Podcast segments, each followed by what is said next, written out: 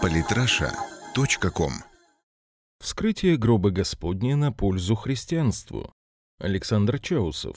В рамках реставрационных работ в храме гроба Господня 27 октября 2016 года состоялось открытие ложа, на котором тело Иисуса Христа находилось три дня после распятия. Ученые сняли плиту из белого мрамора, которая покрывала ложе. Событие для христианского мира довольно значимое и породившее определенный резонанс. В частности, некоторые верующие сочли, что такие операции с одной из главных христианских святынь несколько неуместны. Впрочем, священноначалие, что католическое, что православное, относится к нынешним научным изысканиям вполне терпимо, даже с некоторым энтузиазмом.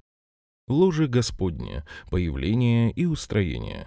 Уже сам факт масштабных реставрационных работ говорит о том, что представители всех шести христианских конфессий, во владении которых и находится храм, пришли к консенсусу в данном вопросе. Иначе никаких работ просто бы не было. Храм гроба Господня – это целый комплекс зданий, церквей, часовен, монастырей с весьма интересной совместной юрисдикцией. На сегодняшний день насельниками этой святыни являются представители православной, католической, армянской, коптской, эфиопской и сирийской церквей. И согласно статус-кво Святой Земли, своду правил совместного пользования храмом, принятому в 1758 году, любые ремонтные работы и изменения в архитектуре возможны только с согласия всех шести христианских общин, во владении которых и находится этот комплекс зданий. Что касается храма Воскресения Христова, центральным алтарем которого является ложе Господне, то здесь регулярно служат литургии армянские григориане, католики и православные. Официально же храм находится в каноническом подчинении Иерусалимского патриархата. Но для работ в Кувукле и опочивальни той часовни, которая окружает гробницу, нужно отдельное разрешение представителей этих трех конфессий. Плита из белого мрамора на ложе была установлена в 1555 году францисканским настоятелем кустодии Святой Земли, дабы паломники по неразумному рвению не откалывали себе частицы ложа, тем самым разрушая его. С тех пор было несколько попыток снять плиту, но только в 2016 году ученым из Афинского университета разрешили открыть ложе. Впрочем, все эти исторические и культурологические сведения можно прочитать в массе открытых источников, как и то, что все работы в храме гроба Господня должны завершиться к Пасхе и что археологи и реставраторы удивлены обилием каменного материала под мраморной плитой. Сами по себе изыскания проводятся, как заявлено, с целью установить, почему святая Елена, являющаяся основательницей храма Гроба Господня, решила, что именно в этой пещере и на этом ложе был погребен Христос. К слову, израильская история в последнее время стала предметом актуальной геополитики. Не так давно Израиль прекратил сотрудничество с ЮНЕСКО после того, как в этой организации была принята резолюция об охране мусульманских святынь на Храмовой горе в Иерусалиме, которая почему-то не учла, что на Храмовой горе в свое время стоял иудейский храм. Кроме того, периодически появляются разного рода заявления археологов, что ветхозаветная история евреев и наличие такого персонажа, как царь Соломон, все это мистификация. По понятным причинам и официальный и религиозный Израиль такими заявлениями возмущен. Напрасные страхи верующих. Некоторые христианские верующие опасаются, что сейчас ученые, которые занимаются изучением гроба Господня, могут заявить нечто подобное о христианской истории. Впрочем, как было сказано выше, представители духовенства не разделяют опасения этой части христиан. Так, например, настоятель храма гроба Господня от армянской апостольской церкви Самвел Агаян призвал людей не опасаться ничего плохого. Люди не должны волноваться. Любые старые здания рано или поздно разрушаются. Да, это святое место, но это не значит, что мы не должны заботиться о том, чтобы сохранить его. Конечно, мы видели некоторые опасности, поэтому мы позвали профессионалов из Афин, и они делают свою работу.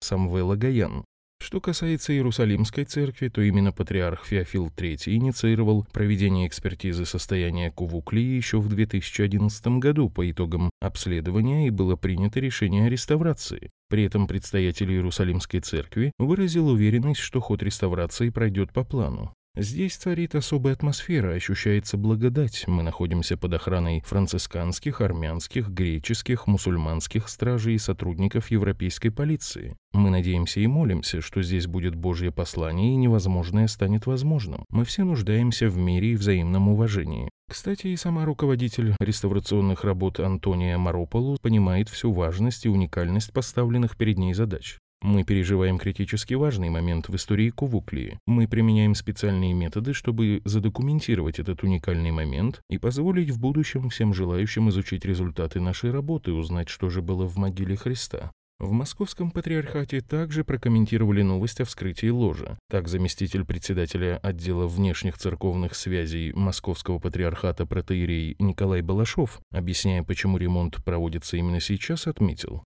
Еще в XIX веке с большим трудом решались вопросы ремонта кровли храма гроба Господня, и в течение длительного времени дождевые воды поступали в храм. Так что то, что сейчас достигнут консенсус, позволяющий ремонт, это положительное явление, и оно может стать прецедентом для решения многих других вопросов. Дело в том, что сама кувуклия храма гроба Господня в целом нуждается в очень серьезных реставрационных работах. В настоящее время она внешне связана стальными скрепами. В XIX веке она пострадала от землетрясения и ей угрожало разрушение, но в течение долгого времени не удавалось достигнуть консенсуса о порядке производства работ. А представитель миссионерского отдела МПРПЦ игумен Серапион Митько подчеркнул, Люди имеют особую пытливость, и она, конечно, проистекает из той способности познавать мир, которую дал нам Господь. Человеку хочется знать все, в частности, людей интересует, как поступала святая Елена, когда искала гроб Господень и животворящий крест, что представляло собой могила Иисуса, и нельзя запретить людям это узнавать. Что характерно, в дело реставрации финансово вложились не только христианские общины разных конфессий, но и некоторые представители мусульманского мира, например, король Иордании Абдулла II. Первые положительные результаты.